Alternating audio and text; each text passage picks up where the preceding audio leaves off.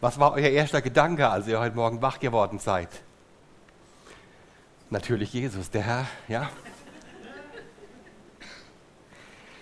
Als heute Morgen die Vögel mich geweckt haben, das ärgert mich manchmal sogar, weil die ziemlich früh anfangen, die stehen früh auf. Und der erste Gedanke war bei mir, die Predigt, die Bünde, die gehen durch den Kopf. Und der zweite Gedanke war, ist das okay, was ich für heute vorbereitet habe? Was muss ich ändern? Muss ich überhaupt was ändern? Fragen und Zweifel kommen auf. Ich bin aufgestanden und wir leben ja alle in einem gewissen Bund, in der Familie, in der Ehe, ich auch. Und das Schöne, es gibt auch positive Auswirkungen in der Ehe. Morgens in aller Frühe eine Tasse Kaffee kam an den Schreibtisch. Das war erhebend, war schön, war ermutigend. Ich habe nichts weiter geändert an der Predigt. Ich will Gott vertrauen, dass er redet, wie er es will. Wir sind hierher gefahren und dann kam noch eine weitere Ermutigung, Gunther, wenn du da vorne stehst, fummel nicht an deiner Nase rum oder so.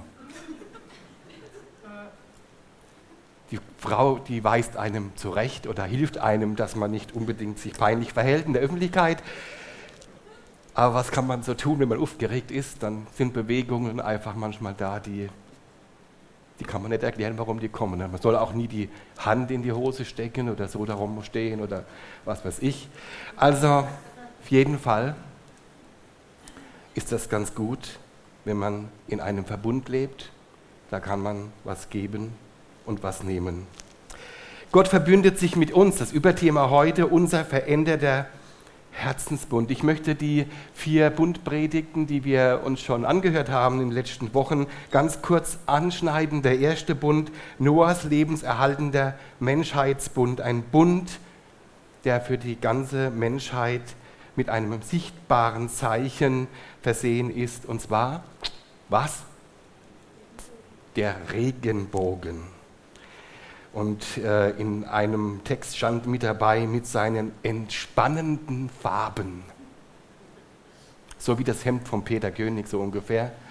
So was Entspannendes, nicht so aufgeregt, was einem da unruhig macht, sondern was einem beruhigt. Der Eckvers aus dem Evangelium aus 1. Mose 9 16, da steht, seht der Regenbogen in den Wolken, so werde ich auf ihn sehen und des ewigen Bundes gedenken zwischen Gott und allen lebenden Wesen, allen Wesen aus Fleisch auf der Erde. Dieser Bund, der gilt allen Menschen. Der zweite Bund ist der Bund mit Abraham. Das ist der erste Gnadenbund, ein voraussetzungsloser Bund Gnadenbund. Warum? Gott erwählt sich ein Volk. Und dieses Volk Israel, das es sich erwählt, beginnt mit Abraham, der Urvater. Und dieses Volk beruft er nicht nur, sondern er beruft es für ewig, für ewig sein. Und er verheißt Segen an alle Völker durch dieses Volk. Als äußeres Zeichen wird die Beschneidung eingeführt. Eckvers zum zweiten Bund aus 1. Mose 12, 3. Ich will segnen, die dich segnen und verfluchen, die dir fluchen. Und durch dich sollen alle Geschlechter auf Erden gesegnet werden. Der dritte Bund, überschrieben Israels schicksalhafter Gesetzesbund, der Sinai-Bund noch genannt, der Aushängung der zehn Gebote für Israel, sozusagen der erste Staatsvertrag der Treue Gottes für die Treue des Menschen. Äußere Zeichen sind die Einführung des Sabbat, der Tag zur Ehre Gottes und zum Ausruhen für uns. Und die Klarstellung, Ungehorsam zerstört, im Gehorsam verpflichtet sich Gott zur Gnade. Das ist ein ganz, ganz wichtiger Bund, dieser Bund mit Israel. Eckvers aus 5. Mose 26. Heute hast du der Erklärung des Herrn zugestimmt. Er hat dir erklärt, er will dein Gott werden und du sollst auf seinen Wegen gehen, auf seine Gesetze, Gebote und Rechtsvorschriften achten und auf seine Stimme hören. Der vierte Bund, Davids prophetischer Messias-Bund. Hier geht es um die Sicherung und Erhalt des Hauses David durch die Ankündigung des Messias als direkter Nachkomme Davids. Der ewige Bund, den Gott dem Abraham zugesagt hat, wird hier neu bestätigt, neu untermalt. Der Eckvers dazu aus 2 Samuel 7, 12 und 13, wenn deine Tage erfüllt sind und du dich zu deinen Vätern legst, werde ich deinen leiblichen Sohn als deinen Nachfolger, als deinen Nachfolger einsetzen und seinem Königtum Bestand verleihen. Er wird für meinen Namen ein Haus bauen und ich werde seinem Königsthron ewigen Bestand verleihen. Die Ankündigung Jesu, wie so vielfach im Alten Testament, hier nochmal ganz deutlich bei David nicht lange vor seiner Geburt. Heute kommen wir zum Finale. Letzter Tag mit den Bünden. Fünf Binde gibt es. Man sagt ja einfach, alle guten Dinge sind drei. Das ist eine Lüge. Ne? War im Rechtssystem der alten Germanen ganz wichtig, weil dreimal musste über jemand, musste, konnte man als Angeklagter vorreiten, sich verteidigen und nach dem dritten Mal konnte man auch in Abwesenheit verklagt werden. Alle guten Dinge sind drei. Nee, das könnt ihr alle mal ablegen. Alle guten Dinge sind fünf.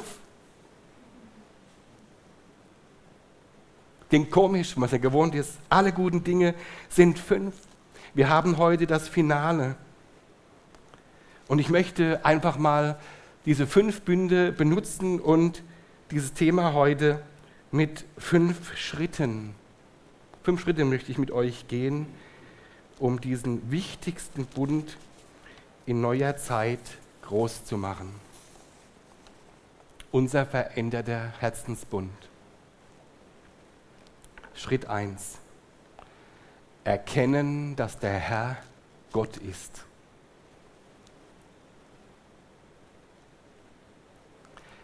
Hast du den Herrn schon als deinen Gott erkannt? Frage ich immer wieder auch mich. Das Grundsehnen eines jeden Geschöpfes, ob Mensch und ich will sogar weitergehen, auch Tier,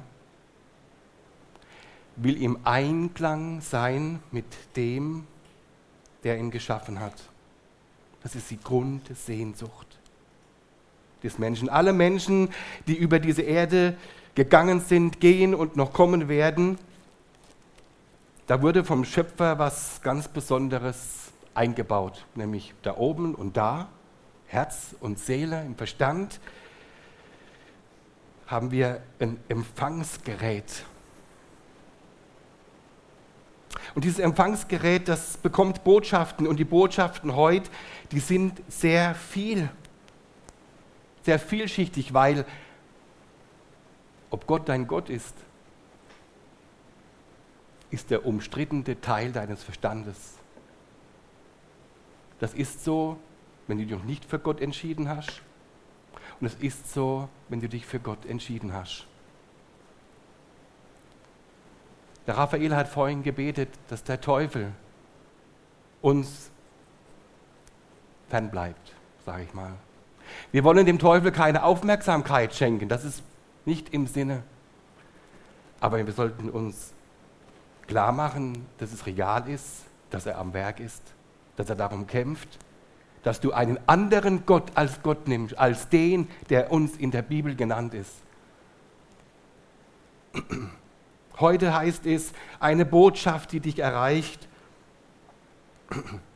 Du musst dich finden. Du musst herausfinden, was deine Bestimmung ist, egal wo du herkommst, egal wo du hingehst. Geh deinen Weg. Das ist so dieses Grundmotto heute.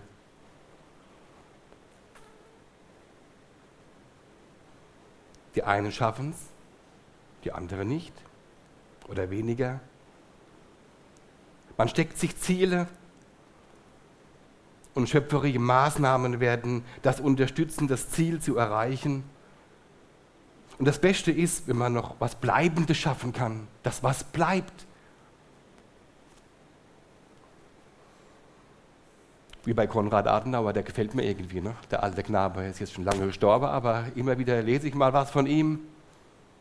War schon ein eigenartiger, war ein bedeutender Kanzler in der Nachkriegszeit, der Erste und hat eine gute Sache gemacht. Er hat die Rente geregelt, ne? unser Alter abgesichert. Das ist ja was ganz Wichtiges. Bin ich ihm ganz dankbar. Oder der Michael Jackson. Was hat der uns für super Songs hinterlassen? Ne? Und wie viele verehren den Adenauer oder den Jackson heute noch? Das ist verrückt. Das sind Werte. Aber wo ist dein Gott? Erkenne, dass der Herr Gott ist. Vielleicht klingt es jetzt ein bisschen, wir sind ja alle schon dabei, ne? Und trotzdem möchte ich jetzt ganz bewusst am Anfang bleiben. Erkenne, dass der Herr dein Gott ist. Der Gott ist. Weil der Mensch sucht immer wieder nach Beweisen nach Gott. Er will was sehen. Und heute Morgen haben wir es schön gesungen, ja. Sagt das Evangelium schon, es ist genug zu sehen, allein in der Schöpfung gibt es überhaupt keine Entschuldigung für den Menschen, dass er Gott nicht sieht. Aber er will Beweise. Prediger 3, da heißt es, er hat alles vortrefflich gemacht zu seiner Zeit, auch die Ewigkeit hat er ihnen ins Herz gelegt. Nur, dass der Mensch das Werk, das Gott getan hat, schon war ich wieder der Nase, Entschuldigung, Andrea. Nur, dass der Mensch das Werk, das Gott getan hat, nicht von Anfang bis zum Ende ergründen kann. Das trifft so ganz auf unser Menschsein zu. Wir möchten gerne alles ergründen, erforschen, nachvollziehen, verstehen. Und deshalb greifen wir so gern nach den sichtbaren Göttern, die uns dort zur Verfügung stehen.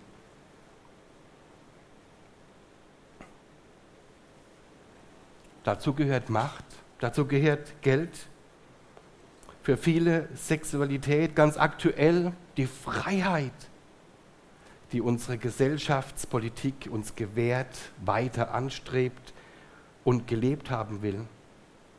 Und da ist ganz klar einer am Werk. Der eines nicht will, dass wir diesen Gott der Bibel finden, der etwas abwendet, etwas Gutes bewirkt. Der größte sichtbare Gottesbeweis kann, kann ich euch tatsächlich liefern. Seht mich an. Nee, vergiss wieder. Also, Der größte sichtbare Gottesbeweis ist das Volk Israel.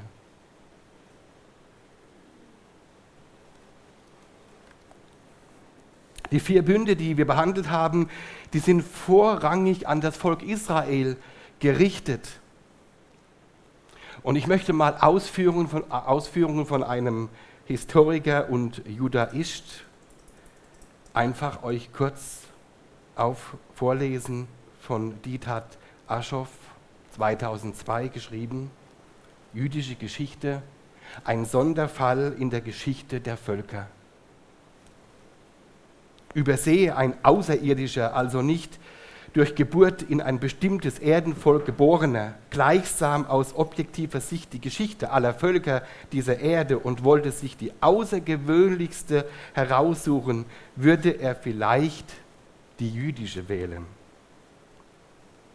Erstens, wo fände er ein zahlenmäßig so winziges Volk mit fast dreieinhalbtausend Jahre Geschichte? Zwar mit epochalen Brüchen, aber doch bei allen Veränderungen im Kern bewahrter Identität. Das zweite, wo ein Volk, das trotz seiner geringen Zahl heute in allen Kontinenten unter den unterschiedlichsten Völkern und Kulturen zu Hause ist und sich doch in seinem Bewusstsein als durch Religion und Geschichte zusammengehörig fühlt. Drittens, wo ein Volk, das in seiner langen Geschichte fast überall unbarmherzige Verfolgungen erlitt, die sich bis zu Ausrottungsversuchen steigerten. Viertens, wo ein Volk, das so umstritten ist, bekämpft, verflucht, gefeiert, bewundert, gehasst, geliebt, wird wie das jüdische, wie uns allen schmerzhaft bewusst wird, bis in unsere Tage, schreibt er. Fünftens, wo finden wir ein Volk, das in der Galut, das heißt in der Zeit nach dem Verlust des Heimatlandes, hintereinander in drei Kontinenten seinen volksmäßigen Schwerpunkt hatte? Zuerst den mesopotamischen, wie bekanntlich der babylonische, wo bekanntlich der babylonische Talmud entstand, da wo heute die Feinde Israels regieren. Später vom 16. bis zum 19. Jahrhundert in Osteuropa unter verschiedenen Völkern, zuletzt vor allem unter zaristischer Knute in bedrückten Verhältnissen und hoher Gefährdung.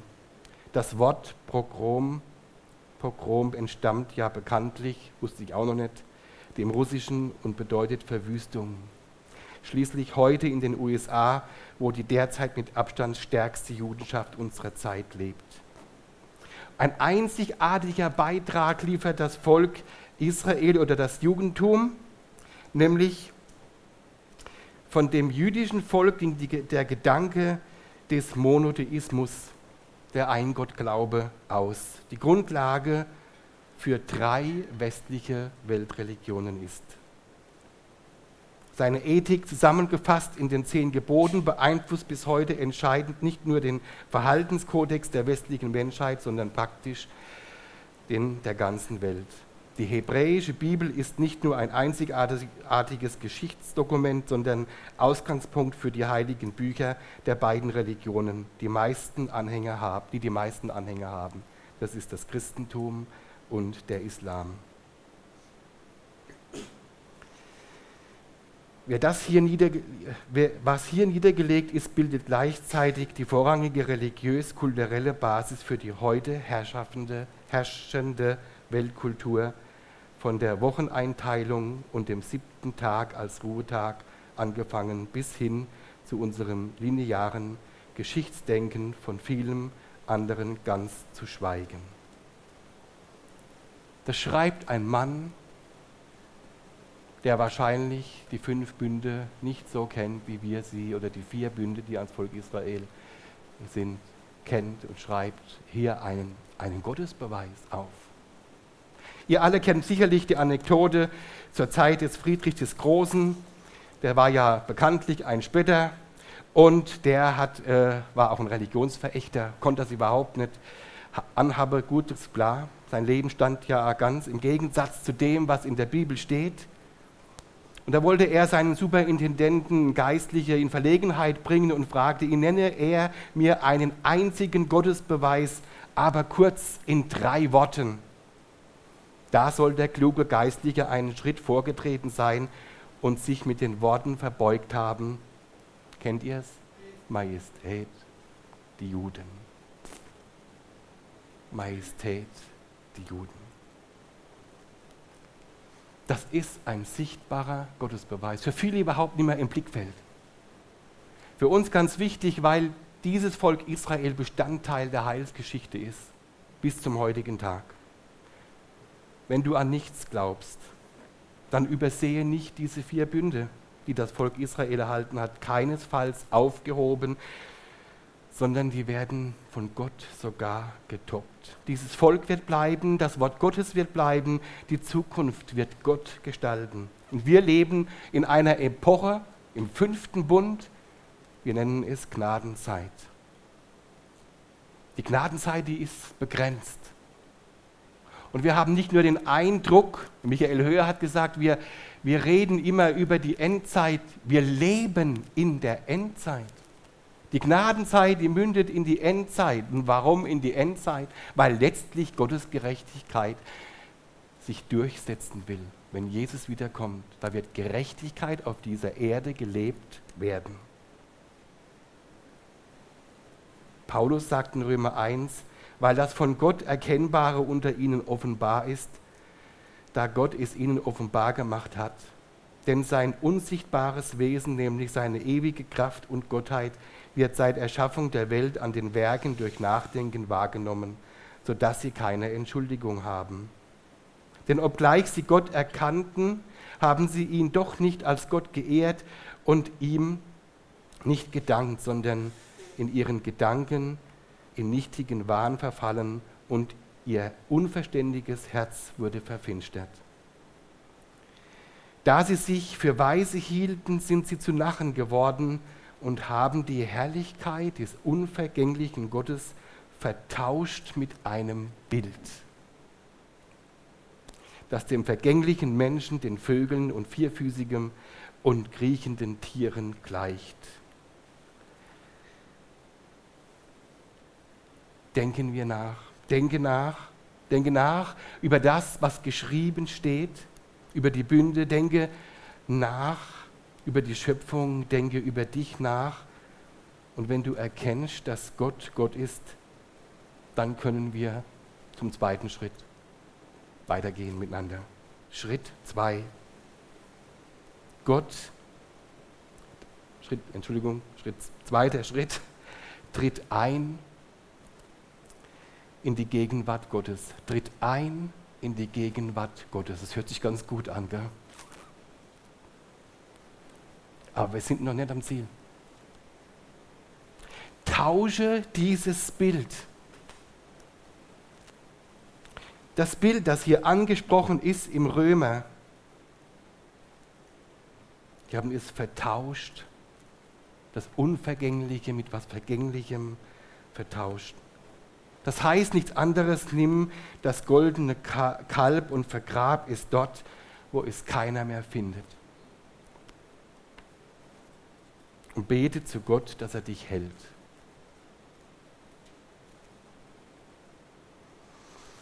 Dieser zweite Schritt, in der Gegenwart Gottes zu leben, unterscheide ich etwas und zwar ist das die Situation des Volkes Israel heute. Sie glauben an die Bündnisse, die Gott mit ihnen gemacht hat. Und das aktueller denn je. Die religiösen Juden, die halten ihre Ordnungen, Traditionen und sie beten wie die Helden, dass Gott ihnen gnädig ist und ihnen ihre Sünde und Sühne für ihre Sünde schafft und ihre Übertretungen dem Gesetz gegenüber. Ein Riesenproblem haben sie. Es fehlt ihnen der Tempel, das Heiligtum, die Opferstätte für die Opfertiere zur Vergebung der Schuld. Das ist bitter. Sie wissen, dass ihr Gott der Gott aller Götter ist. Wissen, dass er an sie denkt, auch wenn die Zeit lange wird. Damit haben sie schließlich auch Erfahrung. Sie leben in der Gegenwart ihres Gottes und glauben an die Bündnisse und Zusagen und sind wie in einem Schutzraum für Leib und Seele und warten, dass sich was tut. Dass der Erlöser kommt und sie aus dem Schattendasein rausholt diese Art in der Gegenwart Gottes leben, liebe Freunde und Geschwister, das ist das, was ich heute vielfach sehe. Bei vielen angefrömmelten Menschen, die an das Gute im Leben am Menschen, im Menschen glauben, die versuchen, keine Fehler zu machen, die Gebote halten, freundlich und hilfsbereit sind und gute Werke tun. Gutes tun und denken, dass Gott ihnen schon gnädig ist, wo sie doch so recht schaffen, ihr Leben gemeistert haben. Ertappt ihr euch nicht auch immer wieder mal selbst, dass ihr denkt, ihr sind, oh, bin doch ganz so gut, ne? Bin doch cool.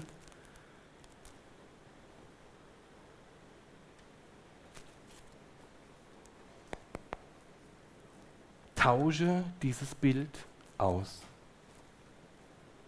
und gehe einen Schritt weiter. In der Gegenwart Gottes zu leben, ohne eine Beziehung zu Gott zu haben, ist ein toter Glaube.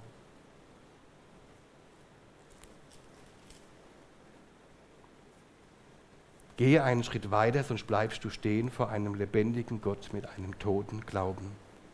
Der dritte Schritt. Glaube, dass Jesus der Sohn Gottes, der Erlöser ist. Wir haben es heute in unserem Text gelesen, die Bünde, die haben irgendwie nicht ausgereicht. Sind zeitlich auch abgrenzbar. Ihr Lieben, das hat Gott schon gewusst beim ersten Bund, dass er noch einige braucht. Dass eben das Beste die fünf sind, ne? wie schon gesagt. Er kündigt erneut Jesus an, dem David, dass der Thron Davids gesichert ist durch ein Kind, das geboren werden soll, und du sollst ihm den Namen Jesus geben. So steht es in der Heiligen Schrift. Jesus kam, wir kennen alle die Geschichte. Wunderschön, Weihnachten, halbes Jahr, wir haben es schon bald wieder, ne? dann wird es wieder richtig gemütlich und schön. Kerzenlicht und was man sich alles so drumherum so schmiegsam macht. Und ähm, die Kreuzigung, für die wir alle sehr dankbar sind, dass er diesen Weg gegangen ist. Und da ist was ganz Eklatantes passiert. Da steht der Hauptmann unterm Kreuz und dem ist es ganz komisch geworden, dem ist ganz Angst geworden, als es plötzlich dunkel wurde, es gerumpelt hat, es donnerte und krachte und Jesus laut schrie. Und da heißt es im Markus-Evangelium, als der Hauptmann, der ihm gegenüberstand, sah, dass er so schrie und verschied, sprach er wahrhaftig, dieser Mensch war Gottes Sohn. Der Hauptmann, er war nicht Jude, der hat erkannt, wer Jesus ist. Die Juden haben es nicht erkannt. Juden haben ihn nicht gesehen, sie haben den Mann gesehen, das ist ein Mann, der nicht in das Schema hineinpasst. Nämlich der, der hinter die heilige Kutte schaut auch hinter meinen Polunder schaut. Das Innerste des Menschen, das Herz, das Gewissen. Dort, wo die Angst sitzt. Was war dann die große Angst damals? Angst vor Machtverlust. Die Angst auch vor sich selbst, die Angst, die unter allen Umständen die Blöße nicht zeigen kann, was wirklich da drin wohnt. Auch die Angst vor dem Leben, die Angst vor der Zukunft, die Angst vor Krankheit, vor Nöte, die Angst von Verlusten, die Angst um mein Ego, um meine Eigenständigkeit, um meine Ich-Lust.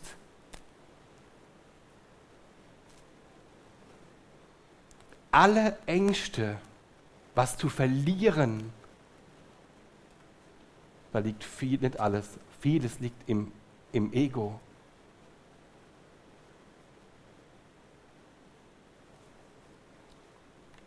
Das ist die größte Schwelle, die überwinden werden muss in unserem Leben. Die größte Schwelle. Die Juden haben Christus nicht erkannt. Und gerade zu ihnen hat Gott seinen Sohn gesandt, um dieses Volk zu erretten, um dieses Volk zu dem zu machen, zu dem es berufen ist. Nämlich, dass, es, dass alle Völker durch sie gesegnet werden sollen dass es ein Evangelisationsvolk ist. Hätten die damals Jesus angenommen, würden wir wahrscheinlich hier heute gar nicht, äh, würden wir wahrscheinlich schon im Himmelsthron große Fete feiern mit Jesus. Ne? Dann wäre das alles gar nicht da. Das kommt nämlich jetzt noch erst. Dass der Hauptmann Christus erkannt hat in dieser desolaten Situation, dass das Volk ihn rausgeschmissen hat, ist unser Glück, ist die Gnadenzeit mit ausgebrochen. Paulus hat die Juden versucht zu überzeugen, das ist der Christus, den ihr da an die, ans Kreuz gehängt habt, genagelt habt. Und trotzdem musste er seine Füße schütteln, abschütteln und hat das Evangelium uns gebracht. Was eine Geschichte zu diesem neuen Bund. Eigentlich eine Katastrophe. Bringt uns Gnade. Ihr Lieben, auf diesen Mann am Kreuz kommt es an. Und wir leben heute in unserer Gesellschaft so, dass man jetzt so vieles nebeneinander leben lassen muss und alles okay ist und alle haben wir den gleichen Gott. Das ist nicht richtig. Wir haben nur einen Gott und wir haben nur einen Weg und das ist Jesus Christus, der den Weg zum Vater möglich macht. Sonst gibt es nichts.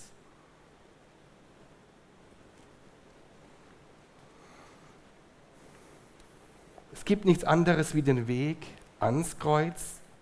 Und das Schöne an diesem Bund ist für mich nicht als solches, dass Jesus in diese Welt gekommen ist und ans Kreuz gegangen ist, um für die Sünden aller Menschen zu sterben.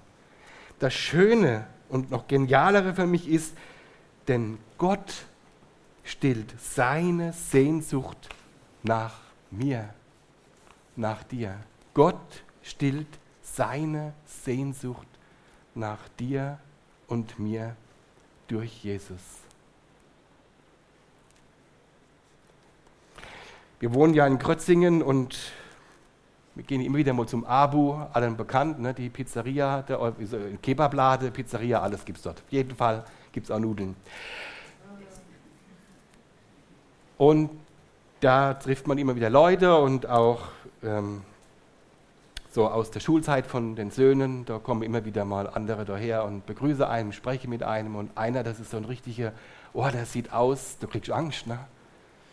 Also ich will immer sagen, ähm, so vielleicht ein bisschen wie der Harald, also soll keine Angst kriegen, aber so irgendwie, oh, denkt man, der hat so ein Kopftuch, dann so schickt er auf ne? und dann tätowiert überall und ein Apparat, da möchte ich gar nicht anlangen. Hast schon Angst, dass es elektriziert, wie sagt man, ja, egal. Jedenfalls ein Katastrophenmensch. Spielsüchtig gewesen, so als 16, 17, 18-Jähriger. Ist in psychiatrische Behandlung gegangen, Ausbildungen abgebrochen, Freundinnen, Verbrechen, echt, also es, das ist, kostet einen fast Überwindung, so jemanden zu grüßen. Ne? Ich kenne sogar seinen Namen. Und ich begrüße ihn jedes Mal und denke, nee, also ich kann jetzt nicht irgendwie an ihm vorbei, ich begrüße ihn. Er hat mir mal seine Handynummer gegeben. Und vor einigen Wochen saßen, saß ich beim, äh, beim Abu und dann kam er kurz her. Gunder, ich war in der Kirche. Ja, gut, und was hast du dort gemacht? Ich habe versucht, mit Gott zu reden. Super, super. Ich habe es zuerst gar nicht so ernst genommen. Gell? Das ist ja auch so das menschliche Dasein. Da, da traut man gar nicht zu, dass Gott so viel macht. Und dann macht er was. Und dann hat er gesagt, schau in mein WhatsApp. Und dann bin ich heimgegangen, habe das Ding aufgemacht und habe mal geguckt. Und da steht drin in seinem Profil. Jesus setzt reit. Und daneben ein Herz. Und daneben ein Gesicht mit einem heiligen Schein drüber. Mann, der Mann. Das ist auch ein Gottesbeweis. Auf diesen Mann kommt es an.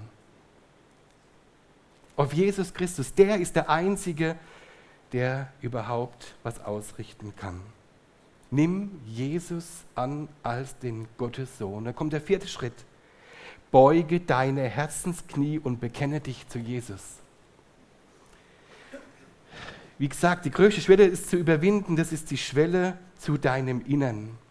Zu dem eigentlich schwierigsten Organ unseres Seins.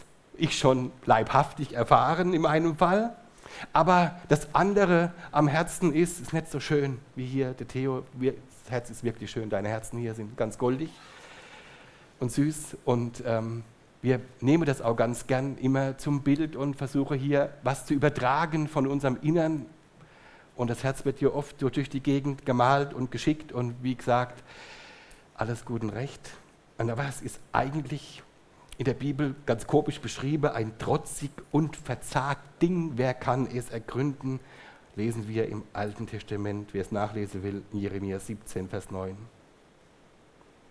Und ich kann nur sagen, bleibt nicht stehen, so mit durchgedrückten Knien wie das Volk Israel.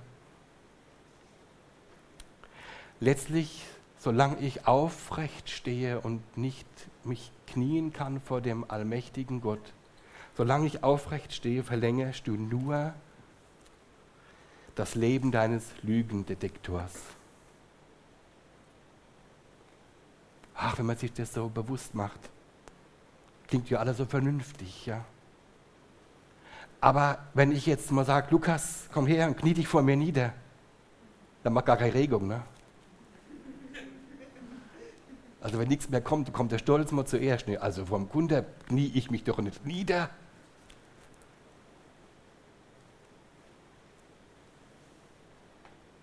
Ich habe meine Mutter immer bewundert, die vom Bett gekniet hat und gebetet hat. Und warum wird das so wenig praktiziert? Man muss nicht Äußerlichkeiten, keine Äußerlichkeiten sind das, was einem maßgeblich prägt. Aber es vermittelt was nach innen. Es vermittelt was nach innen, dass unser Herz sich beugt vor dem Herrn. Unser Text von heute, der ans Israel gerichtet ist, da steht für uns in 2. Korinther 3 weitere Erklärungen. Unverkennbar seid ihr ein Brief Christi ausgefertigt, durch unseren Dienst geschrieben, nicht mit Tinte, sondern mit dem Geist des lebendigen Gottes, nicht auf Tafeln aus Stein, sondern wie auf Tafeln in Herzen von Fleisch.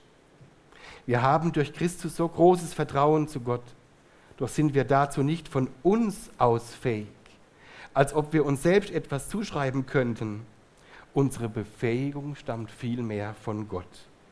Er hat uns fähig gemacht, Diener des neuen Bundes zu sein, nicht des Buchstaben, sondern des Gesetzes. Denn der Buchstabe tötet, der Geist aber macht lebendig. Das, was eigentlich Gott mit seinem Volk vorhatte, das bietet er uns jetzt an. In unserer Zeit, in unserem Leben. Er will sich selbst auf dich, in dein Herz legen. Liebe Leute, das klingt doch schon mal ganz gut, oder? Das klingt zumindest nicht wie was Übergestülptes. Vergleichen wir uns mal mit einem Sofa. So liegen viele Kissen rum. Dort liegt vielleicht das Tagebuch deines Lebens. Vielleicht die Modezeitschrift oder was, so cool Zeitschrift. Man muss ja cool aussehen, cool wirken. Ne? Alte Kekskrümel, alte Kleider, dein Hobby-Equipment, Süßigkeitsschüssel, Erdnüsse hier zum Beispiel. Und es kommt ein Gast. Was machst du dann? Was machen wir? Alles zurechtrücke. Was? Anderes Zimmer. Das ist sehr, das ist, das ist, also das ist eine ganz vernünftige Entscheidung. Da muss ich gar nichts aufräumen. Ne? Was interessant ist, was ich eben aus dem Korinther gelesen habe, Gott macht uns fähig, dass er sich auf unser Sofa legen kann. Gott macht uns fähig.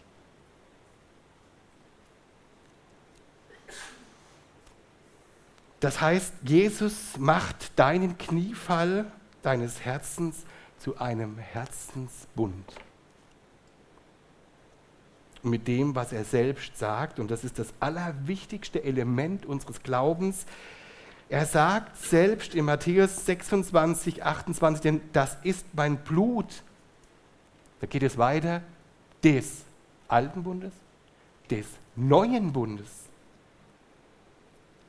das für viele vergossen wird zur Vergebung der Sünden. Er räumt mein Sofa auf und will was Neues drauflegen. Schritt für Schritt. Und Jesus sagt auch, werdet wie die Kinder, und das ist was ganz Wichtiges. Wenn wir das nicht machen, werden wie die Kinder, haben wir ein echtes Problem was Jesus tatsächlich für uns, zu erkennen, was Jesus für uns gemacht hat. Was wollen denn die Kinder im tiefsten Grunde, wenn sie so, so sieben, acht sind oder vielleicht jünger und es passiert ihnen irgendwas? Also ich habe ich habe zweimal einen blauen Brief mit nach Hause bekommen von der Schule. Ne? So was gab es bei mir auch in meinem alten Leben. Jedenfalls äh, war nicht so der einfachste Schüler, es waren aber nicht die einfachsten Lehrer. Aber ähm, oh, ich denke, wenn ich heimkomme, wie bringst du das jetzt meine Eltern bei? Ne? Ja, ich, also meine, meine Eltern haben mich überhaupt nicht geschlagen. Ich weiß gar nicht, warum ich Angst gehabt habe. Also wenn ich es mal, glaube zweimal habe ich es bekommen, da habe ich gewusst, warum. Aber sonst habe ich versucht, irgendwie auszuweichen. Ja, also als Kind, wenn irgendwas schief geht, dann kommt man heim und, und dann überwindet man sich und dann erzählt es, was passiert ist. Was machen dann die Eltern? Ah, wie konntest du das in der Schule machen? Oder was? Beschimpfen dich? Nee. Sie verwerfen dich nicht. Sie nehmen dich an die Hand. Sie geben dir Hoffnung für die Zukunft. Sie bekennen, äh, sie erteilen sogar Absolution. Das ist das Grundelement und einfachste Weise den Glauben an Jesus Christus in unseren Herzen lebendig zu machen. Der neue Bund mit Christus bringt den Geist Gottes in unser Herz. Die Gegenwart Gottes, die ist nicht vor mir und nicht irgendwo zu sehen, sondern die Gegenwart Gottes ist durch Christus in mir. Das ist das, was der neue Bund von allen Bünden unterscheidet. In keinem vorher möglich. Gott in uns. Was für ein Ding? Was für ein Bund? Es reicht kein Regenbogen, um gerettet zu werden. Es reichen auch nicht die Verheißungen der Schrift oder die Beschneidung. Es reichen auch keine Gesetze, Gebote und Ordnungen der Schrift. Und es reicht auch nicht aus zu wissen, dass Jesus vor 2000 Jahren tatsächlich geboren wurde. Es ist aber voll wichtig, dass, die fünf, dass wir über die fünf Bünde oder über die vier Bünde informiert sind. Die zeigen nämlich Heilsgeschichte, die Gott mit seinem Volk und mit dieser Welt hat. Und noch viel wichtiger, in diesen fünf Bünden bahnt sich Gott einen Weg, wohin? In unsere Herzen. Keiner dieser fünf Bünde ist für mich in irgendeiner Weise aufzuheben. Weil das klar definierte Ziel von Gott ist, ist, in das Herz des Menschen einzukehren und zu etwas Neuem zu machen. Es reicht also, dass dein Herz wo wohnt? Im Tempel Gottes. Ein Tempel, der nicht mit Händen gemacht ist. Das ist das, was Christus gesagt hat. Ich reiß den Tempel hier ab und baue ihn. Wie, viel, wie lange braucht er? Drei da. Die lebendige Beziehung zu Jesus Christus, dass wir eingefügt sind in den lebendigen Tempel. Und jetzt kommt immer noch ein Schritt. Ne? Denkt ihr jetzt, was sagt denn jetzt noch? Sagen wir noch was Fünftes. Im fünften Schritt brauchen wir auch noch. Alle guten Dinge sind fünf. Lebt mit diesem Herzensbund auf den Tag der Wiederkunft Jesu hin. Es erfüllt sich erst noch unser Text von heute aus Hebräer. Denn Israel wird noch seinen Auftrag erhalten und alle Juden, die werden ihn dann sehen, wenn er kommt am Ölberg, dort, wo er einst gen Himmel gefahren ist. So steht es im Sacharja geschrieben. Und unser Text, sondern das ist der Bund, den ich mit dem Haus Israel schließen werde nach jenen Tagen. In diesen Tagen in denen wir leben, davon spricht er. Nach diesen Tagen, in denen wir leben. Spricht der Herr, ich will ihnen meine Gesetze in den Sinn geben und sie in ihre Herzen schreiben, und ich will ihr Gott sein und sie sollen mein Volk sein. Und es wird keiner mehr seinen Nächsten und keiner mehr seinen Bruder lehren und sagen, erkenne den Herrn. Denn es werden mich alle kennen, vom kleinsten bis zum größten unter ihnen. Das ist unvorstellbar ein Volk. Es wird einmalig in der Geschichte sein. Und so wie, die, wie das Volk Israel in seiner Geschichte bisher eine Ausnahme ist, so ist es auch eine Ausnahme, dass dieses Volk auf einen Schlag sich bekehren wird. Sie werden sehen, den sie durchstochen haben, Buße tun und ihre Herzen zu ihm wenden und werden Zeuge sein in dieser Welt. Das wird die Blütezeit sein des Volkes Israel für alle sichtbar. Das ist der Ausblick für das Volk Israel. Und wir? Wir leben heute, wir leben jetzt und haben Jesus in unserem Herzen. Und wir haben eine neue, Steuerung, eine neue Steuerung in unserem Empfangsgerät, nämlich Jesus selbst. Und ich wünsche euch und mir, dass unser Lebensumfeld erkennt, dass wir Beschnittene sind, nicht nach dem Fleisch, sondern Beschnittene sind nach dem neuen Bund im Geist und, und in Jesus Christus. Darum möchte ich am Schluss einfach sagen, es lebe Jesus in uns. Sagen wir es mal laut. Es lebe Jesus in uns. Nochmal, es lebe Jesus in uns. Und weil das so wichtig ist, nehmen wir uns jetzt zwei Minuten einfach Zeit zur Stille betet und redet mit Jesus, dass er euer Herz weiter verändert oder neu verändert oder neu macht in seinem Bund mit dir. Der Waldemar wird danach mit uns ein Abschlussgebet sprechen. Amen.